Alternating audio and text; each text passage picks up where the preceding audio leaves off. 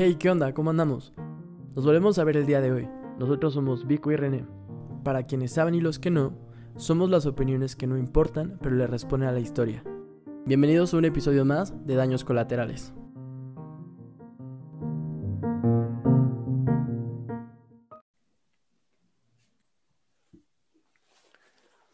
¿Se han dado cuenta de que hay algunas cosas que pues hablan de lo que hacemos el día de hoy? Estoy hablando de que puede ser que dos generaciones o más anteriores a ti se dedicaron a hacer zapatos o a la música o propiamente a seguir una carrera toda su vida y toda la familia lo ha hecho. Y se supone que según tú ya traes la sangre pues como de esta afición o de algo en específico. Creo que esto pasa bastante con las historias que para nosotros son y que esperamos tener o que queremos seguir. Creo que en algún momento hemos hablado de la cuestión de alejarse y pues no sé, o sea, hacer, hacer como esa observación de campo de lo que te gusta y no te gusta. Y yo creo que cuando vuelves ya es como desconocer lo que conocías y reconocer lo que ahora conociste. Pero ¿no crees que parte de lo que creemos que estás notando en este momento es como tu nueva cotidianidad? Puede ser porque yo creo que conforme vamos adaptando cosas nuevas a nuestra vida, lo vamos haciendo parte de una rutina o, o parte de nosotros mismos. Entonces, aprender a veces cosas nuevas depende del giro que nosotros le demos a ello. Es como hacerlo cotidiano o hacerlo espontáneo. Inclusive creo que en el episodio anterior, si no mal recuerdo, hablábamos de, de la cotidianidad de la vida pero no podríamos tener una vida sin una rutina. Creo que en algún momento habíamos como concluido con esa idea de que la rutina se vuelve parte también de nuestra vida. Y no solamente hay que ver a la rutina como un aspecto negativo o malo, sino pues no puedes eh, dejarte fluir en todo aspecto por la espontaneidad. O sea, necesitas como un margen. Y no por esto hacemos referencia que la cotidianidad debe ser mala. En algunos casos sí, ¿no? Pero, o sea, el ir a la universidad, el ir al trabajo, o sea, se vuelve cotidiano y no por ese simple hecho también es malo o irrelevante. Siento que es una cuestión más como de, de movimiento, tal cual. Y para mí es más como pensar que necesitas dejarte llevar o pensar en que la lógica de todo, lo que quieres que suceda y cómo esperas que suceda, probablemente no sea así hablo de que la planeación y digo, este tema lo tocamos creo que hace un episodio 2, hablando directamente sobre rutinas o planes que esperas tener o que te gustaría que sucedieran, pues no van siempre así. Es un poco tratar de sobre racionalizar las cosas y en parte pues suena un poco absurdo porque no todo es tan no todo es tan importante ni tampoco todo es tan indispensable. Creo que esta parte de, del movimiento en algunos aspectos se podría relacionar con todo lo que hemos hablado anteriormente de distintas maneras. El estar activo o estar en movimiento solamente se refiere a, a que hagas cosas extraordinarias, porque a veces se siente, ¿no? Como que no haces nada por el simple hecho de creer que no estás haciendo algo extraordinario o algo asombroso. Y esas simples cosas también se pueden categorizar en estar en movimiento. El simple hecho de no dejarte derrumbar y no quedarte estático o en, en un solo lugar, en un solo aspecto, hace que estés en movimiento, que te mantengas en constante evolución. Y al final de cuentas es eso, o sea, no, no hacer énfasis en que para estar en movimiento tienes que hacer algo extraordinario y que la otra gente lo reconozca. Creo que hay actividades que hacemos muy por nosotros mismos que nos generan algo. Me, hace pensar mucho en la situación de las personas con depresión. En la mañana veía yo una imagen, no puedo hablar mucho respecto de ello porque no le puse tanta atención a la imagen, pero al menos los aspectos que vi era de que hacía referencia a una persona con depresión y cosas que ya era un logro que hiciera y me pareció súper random tal vez cerrando no es la palabra adecuada, no sé qué palabra adecuada en estos momentos, pero inclusive el hecho de lavarte los dientes ya era un duro. Y yo creo que todos en algún momento nos hemos sentido tristes, tal vez sin ganas, inclusive mal, mal en un aspecto, puede ser emocional, puede ser físico, y hasta las simples cosas como comer, levantarte, cambiarte, en este caso lo que decía la imagen, ¿no? Lavarte los dientes, quiera surgen las ganas. Entonces hay que ver como las cosas que hacemos día con día, el estar en movimiento, o sea, el hacer algo por ti. Siento que es como tratar de meterte a el punto en el que llegas a propiamente pensar que quedarte quieto es, es no hacer las cosas realmente. Es como, no sé, probablemente el quedarse quieto para una persona en diferentes circunstancias. Pongamos ejemplo, tenemos a alguien que terminó su carrera, más bien alguien que está terminando su carrera, sigue estudiando, y otra que se salió a la mitad porque le surgió un trabajo. Y de las dos formas, los dos están moviendo. Desde la perspectiva del que está estudiando, está perdiendo tiempo porque no está trabajando y aplicando el conocimiento. Y desde la perspectiva del que ya está trabajando, se detuvo porque ya no sigue estudiando y no puede adquirir más conocimiento teórico. Y son perspectivas totalmente distintas. Son dos polos casi opuestos. Y generalmente creo que las personas hacen demasiadas comparaciones en, en torno a estas perspectivas de vida en cuanto a que, no lo sé, hace poco me pasó que terminé viendo que unos amigos hicieron tal cosa o que estaban a punto de salir a tal parte, iniciar nuevo proyecto y es como de madre, yo no estoy haciendo nada. Y lo sientes así porque probablemente en la situación en la que me encuentro yo es la de muchas personas. No puedo trabajar específicamente en este momento porque tengo un horario complicado en la escuela y aparte tengo que cumplir con otras actividades pues del hogar o personales. Y esta es una limitante de la cual te quedas como, ¿por qué yo no estoy haciendo lo mismo que ellos? Si es que podría hacerlo. Es como la disonancia entre la decisión y la no decisión. Sí, sí, sí, es, eso es muy cierto. Creo que eh, no podemos generalizar o como que tratar de que todo se direccione en un mismo camino, porque en la faceta de nuestras vidas de cada individuo, una, pues pensamos todos diferente, todos una perspectiva de las cosas muy distinta. Y al final del día, lo que cada uno quiere puede ser muy distinto a lo que quiera la persona que esté con nosotros. O sea, supongamos yo, a lo mejor como tu amiga, quiero algo muy distinto para ti, ¿no? O sea, a lo mejor lo que tú quieres en tu vida es como de, mm, siento que te mereces más o puedes hacer más. O sea, es, es muy raro cuando alguien piensa igual que tú y cree lo mismo que tú y, o sea, es muy, muy extraño que eso suceda. Entonces hay una versatilidad eh, muy grande en, todos los aspectos, pero sí podríamos definir que estar en movimiento al final de cuentas, pues puede ser esta parte de no dejar de hacer las cosas que a ti te lleven a tu camino, a tu destino, a lo que tú quieras. Y a veces hay otras en las que la vida misma te lo hace. Al menos a mí me pasó que de un día a otro tenía que estar ya en otro lado y hacer otras cosas. Entonces fue como muy extraño porque me hizo moverme tan rápido, tan drástico y no fue por, o sea, sí fue por decisión mía porque si yo no hubiera aceptado, pues no lo hubiera hecho, ¿no? A lo que voy que, que solo llegó, o sea, esta oportunidad de moverme y de hacer algo distinto, solita pareciera que llegó. Es un poco irónico, ¿no creen? digo, te preparas para crecer y terminas viviendo a partir de lo que has pasado o visto por años. Y es por eso mismo, has pasado años y años viendo a todas las personas y las vidas de otras personas para saber qué es lo que quieres y qué es lo que no quieres. Pero ya saben, no todo es lo que parece y ni lo que nosotros tratamos que parezca. No puedes planear bajo toda la teoría que se supone que ya tienes o has aprendido, porque nada es más real que la propia experiencia. ¿qué pasaría? ¿Tú qué crees que pasaría si viéramos las cosas cotidianas o de la vida como la oportunidad de mantenerte en constante aprendizaje? Supongamos que hoy, hoy hice una ensalada de pollo. Y entonces nunca la había intentado hacer y me salió muy bien a la primera y fue como de, wow, me quedó, o sea, estamos viendo como algo fuera de lo habitual. O sea, es decir, que mi vida cotidiana podría ser desayunar, levantarme, hacer de comer, volverme infinitas cosas, ¿no?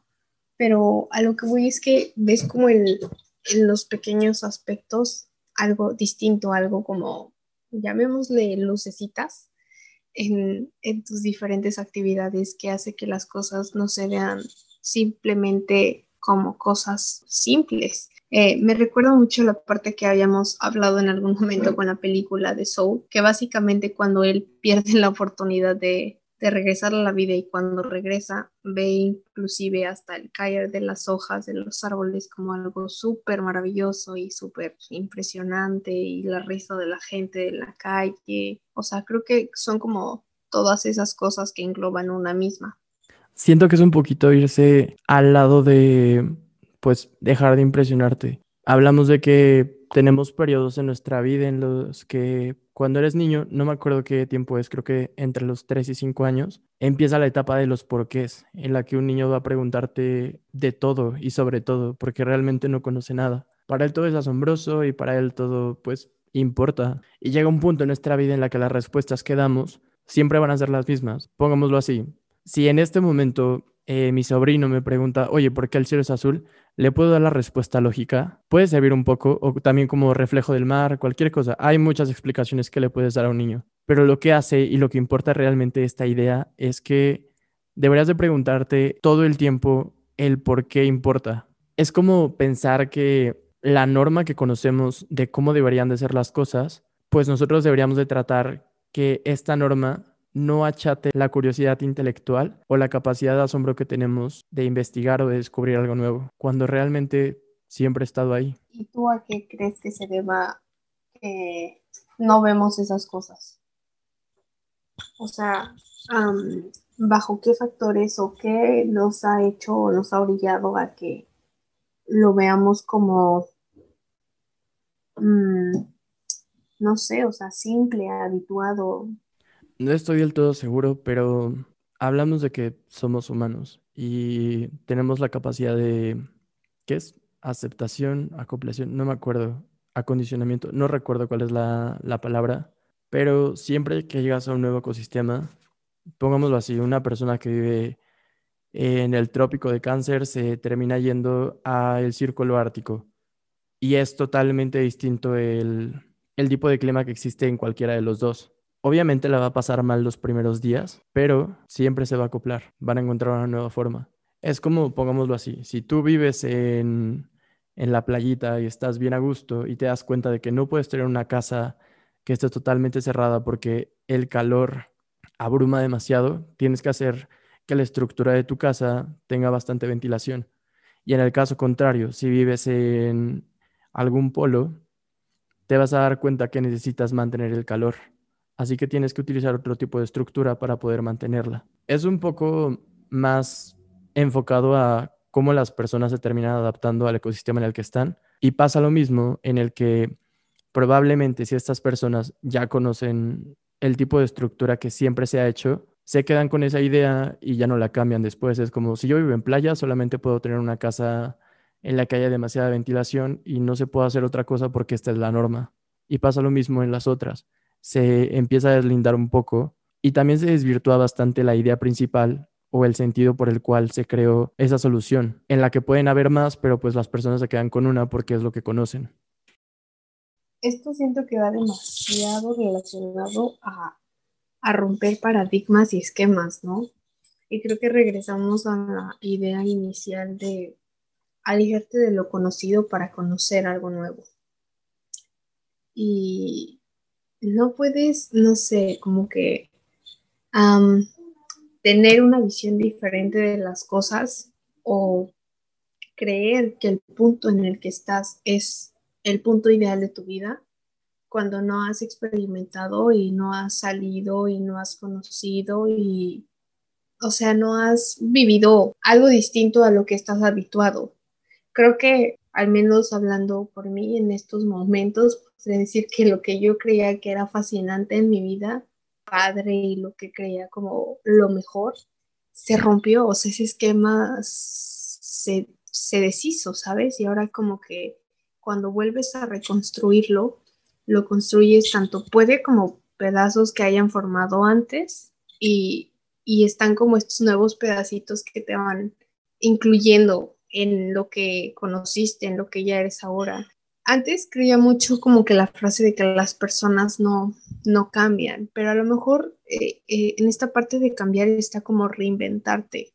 Eh, para mí es más como, como decir directamente, no estás bajo ninguna obligación de ser la misma persona que fuiste hace dos meses, hace cinco minutos.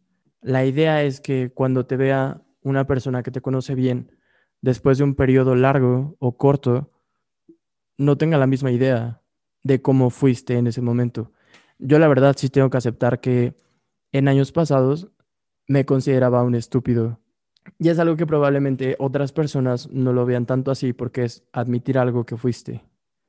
En este momento probablemente las mismas ideas que tuve hace un par de meses o hace un par de años ya no son las mismas. Puede que se mantengan algunas como, no sé, los gustos musicales que tuviste hace cinco años, cuando los ves en retrospectiva, se ven bastante extraños porque no es lo mismo que consumes ahora.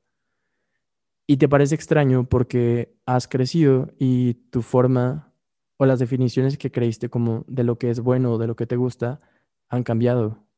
Sería extraño que tuvieras, no sé, creo que hace como dos años salió un Thin Years Challenge en donde tenías que subir una fotografía de hace 10 años tuya y una actual. Y pues es un choque enorme cuando ves estas fotografías porque te quedas de madres. Yo me ponía eso cuando estaba, pues no sé, en ese tiempo. Me vestía así, me peinaba así, hacía tal cosa. Creo que es más referirte directamente a que la cultura es un reflejo directo de la sociedad. Es un megáfono. Y pues en esto se crea como una especie de microcosmos en donde las cosas buenas y lo malo terminan saliendo a flote, pero es en un periodo corto de tiempo. Es como poner que un año se termina volviendo una moda, pero de ese año. Por eso es que hay empresas como YouTube que hacen un YouTube Rewind al final del año con lo más interesante o lo más importante de ese año, porque es lo que pasó, fue lo más relevante, pero de ese solo año. Probablemente no sea alguna de esas moditas, no termine siendo atemporal como pues lo que esperamos que suceda. En fin, la idea es que la cultura termina siendo un espejo de lo que de lo que ocurre en el mundo, de lo que ocurre con nosotros. Creo que no podríamos definir que exista un cambio si no hay como un quiebre de nosotros mismos o de lo, de lo que creemos que, que somos. Hay una página que eh, en Instagram aparece como el arte del ser humano y si no me equivoco, la página es de una psicóloga entonces, como que cita muchas eh, frases de psicología cognitiva y psicología eh, basado en el proceso de, de, aprender y reconocerte. Y hay una frase que me gusta mucho que ella en alguna ocasión subió, que es de Andrea Cruz, y dice, cuando el quiebre es tan grande y uno se rompe en mil pedazos, no hay manera de reconstruir, de reconstruirse uno se tiene que recrear.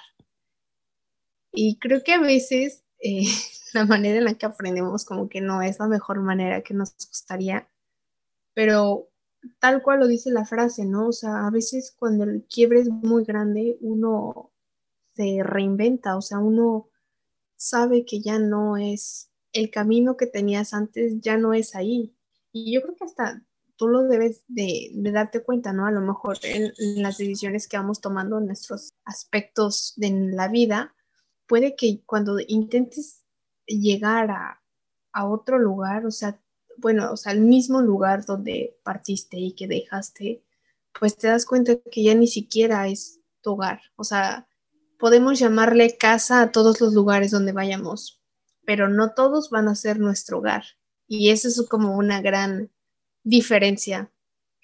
Y creo que con esta parte de decidir eh, la dirección y el camino que, queremos seguir, debemos ser constantes de que está bien sentirse triste después de tomar la decisión correcta o incorrecta. Tenemos una idea equivocada sobre cómo se debe de sentir las decisiones correctas. Creemos que a veces lo correcto, por así decirlo, es eh, sentirnos bien y, si esta decisión nos hace sentir tristes, es porque tomamos la decisión incorrecta y no, o sea, a lo mejor no porque no nos genere el sentimiento en primera instancia como pensábamos en nuestra cabeza quiere decir que está mal. No todas las decisiones correctas atraen siempre paz o felicidad. A veces también trae mucha tristeza, pérdida y angustia.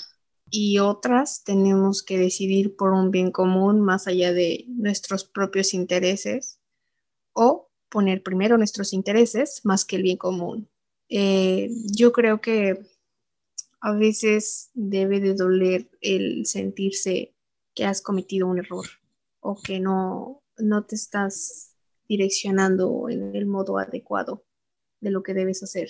Por ejemplo, no sé, eh, el aspecto de terminar una relación, salirte de tu carrera, renunciar a un trabajo, mudarte, son como aspectos difíciles que te hacen o que te cuestan mucho trabajo y reconocer esta dificultad y hacer lo mejor de ella es como la forma que tenemos para crecer, para movernos, para evolucionar. Es, es esta parte de la frase célebre que en algún momento hemos escuchado de hacerlo mejor con lo que tenemos.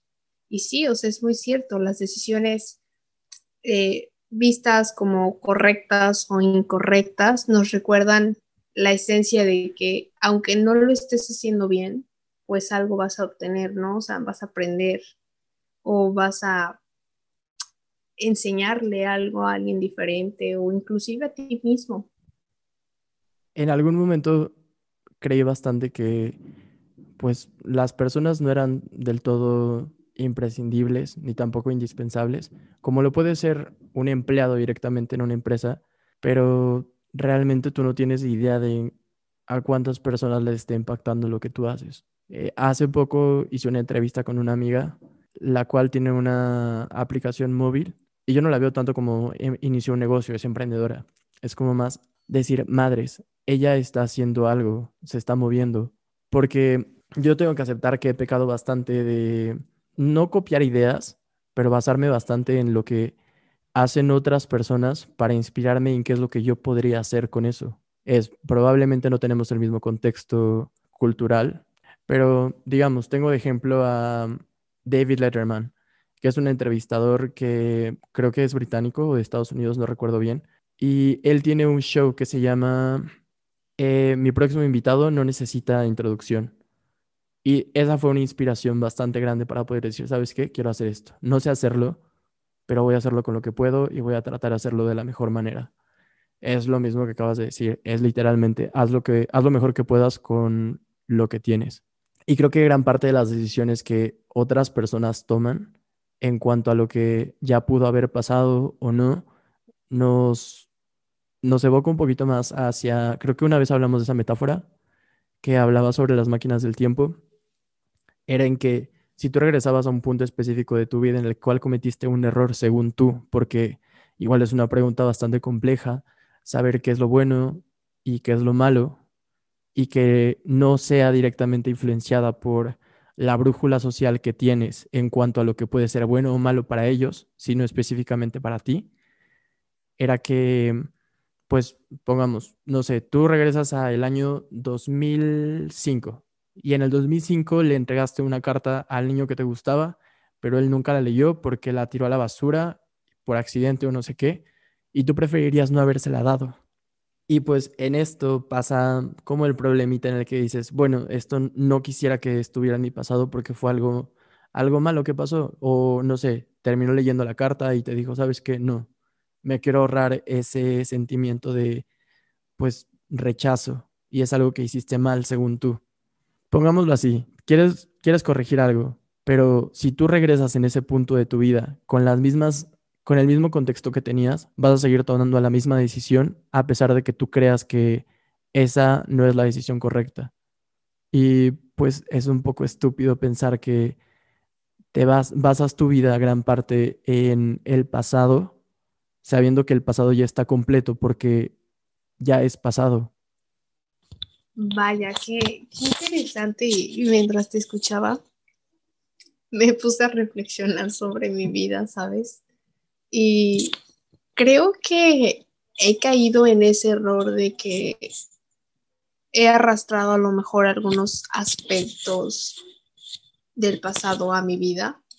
Y yo creo que cuando eh, lo sigues arrastrando y así lo sigues formando parte de, de tu vida actual, cuando dijiste, ¿no? O sea, ya ni siquiera tiene su lugar en la vida presente, y sí es cierto. Yo creo que esta parte en la que a ti te capta la idea es cuando por completo empiezas a desconocer todo lo conocido, o sea, a ver que tu vida se puede redefinir en muchas direcciones y yo creo que los únicos que le damos ese giro somos nosotros, ¿sabes? O sea, es como muy estúpido tratar de buscar en otros lados a la persona que le dé como sentido y rumbo a nuestra vida, porque a lo mejor suena eh, burdo, ¿no? Pero somos nosotros, o sea, en la semana vi un, un meme que me dio mucha risa porque hacía referencia a esta parte de cuando vas a terapia.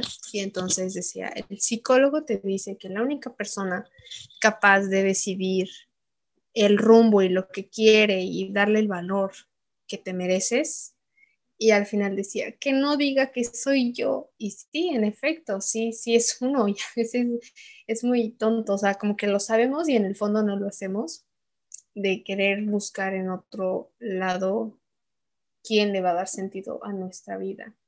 Y yo creo que cuando te cae el 20, por así decirlo, y ves que todo esto depende únicamente de ti, de lo que quieras y de lo que hagas, es como magia realmente. Para mí es un poco más como, como este ejemplo. Pongamos que una persona, al menos yo me pongo de ejemplo literalmente, necesita el oftalmólogo cada, cada determinado tiempo. Pero si lo aplicamos directamente a todo lo que estamos hablando, es, es como decir que, como en todas las formas de cambio, ya sea personal, estructural o, no sé, pongamos diferentes ejemplos. Si no tienes la prescripción correcta en tus anteojos, no vas a poder ver correctamente. ¿Se han puesto a pensar en lo loco que sería analizar nuestra vida a lo largo y al paso de los años? ¿Sabes? Como ver todo tu crecimiento, todo lo que has hecho, todo lo que has aprendido, todo lo que has dejado y lo que ahora es tu vida. Yo creo que nadie se imaginaría de la persona chiquita que éramos a lo que somos ahora, de nuestros logros, de nuestros fracasos. Estaría como que muy loco eh, tener unos lentes y poder ver la progresión de nuestra vida, ¿sabes? ¿Te has puesto a pensar en eso en algún momento? La verdad es que no. Es como terminar viendo en retrospectiva todo lo que, todo lo que has visto y pues la perspectiva de gran parte de las cosas es lo que hace que tengamos una respuesta específica de algo. Por eso es que gran parte de la ideología o de las ideas o pensamientos que tienen gran parte de las personas se terminan basando un poco más en la perspectiva que tienen desde el punto en el que están. Es como decir, eh, puede ser que yo tengo, que el sol para mí está en la parte más alta del mundo, y pongamos a alguien que vive en los Alpes, el sol le queda muy cerca y es muy distinta la perspectiva que tiene él y yo sobre un objeto en específico. Pasa lo mismo con las ideas. El día de hoy es 8 de marzo, el día en el que se conmemora el Día Internacional de la Mujer y probablemente las perspectivas que tiene una persona como yo, siendo hombre, a las que tienes tú siendo mujer, es muy distinta a la de este día, porque he escuchado bastante y he visto bastante también que se utiliza para festejar a la mujer, pero no lo puedes hacer en un contexto en el cual te encuentras específicamente. Y no quiero politizarlo, pero llegamos al punto en el que si tienes una disputa por un tema el cual a ti te incomoda, no lo quieres ver como lo que es, se vuelve un poco, no sé, te conviertes en una persona pues un poco distante hacia el problema porque lo ves desde una especie de privilegio siendo un hombre en este caso. Es muy distinta la perspectiva que puedan tener ustedes a la que tenemos nosotros. Y es algo que yo terminé diciendo y dándolo como una conclusión. Los hombres no pueden ser feministas porque aunque terminemos siendo la, en, en el Estado y también en todo el país, en probabilidad los hombres los que mueren más que las mujeres no es de la misma forma y tampoco es bajo el mismo contexto. Se sufre un, sufres de un privilegio el cual probablemente no estemos notando porque vivimos en un país que se enfoca bastante y termina siendo más un poco cultural, hablando de Latinoamérica, en base del machismo. Y termina siendo ideas. Son las perspectivas que tomas dependiendo del punto en el que estás. Inclusive eh, hablar un poco de, de la fecha y del tipo de festejo, si te das cuenta y si lo vemos al paso de los años, el festejo, y por así llamarlo festejo, porque al final del día no es un festejo, sino simplemente es la conmemoración de la fecha, ha cambiado, porque ya no se ve el mismo día como se veía antes, tal vez como lo veían nuestras abuelas, nuestras tías, eh, yo al menos o sea, con mis tías, que es como de, ay, y me festejaron y me felicitaron y así. Y creo que ahora vemos el día de una manera diferente o se ha generado una fecha conmemorativa de, de lo que es la lucha, de lo que significa realmente todo esto. Entonces, inclusive hasta eso ha evolucionado. Siento que gran parte de todo lo que hemos tratado de abordar en este tema habla de la deconstrucción y no tanto que puedas hacer lo mismo con las mismas piezas de las cuales deconstruiste tu idea principal. Para mí es un poco más llevar hasta el punto de, retomamos lo mismo de los anteojos, es a mis ojos, ¿qué es lo que quiero enseñarles a ver? Me gustaría que todas las personas que lleguen a escuchar esto tomen esta pregunta y traten de responder estas y todas las que ya tenemos, porque es algo que deberemos de hacer, sea hoy o sea mañana. A fin de cuentas, las ideas siempre pueden cambiar y tú no siempre vas a ser la misma persona que en este momento escucha este podcast. Así que planteate las preguntas y sigue haciendo todo lo demás, pero de una nueva forma.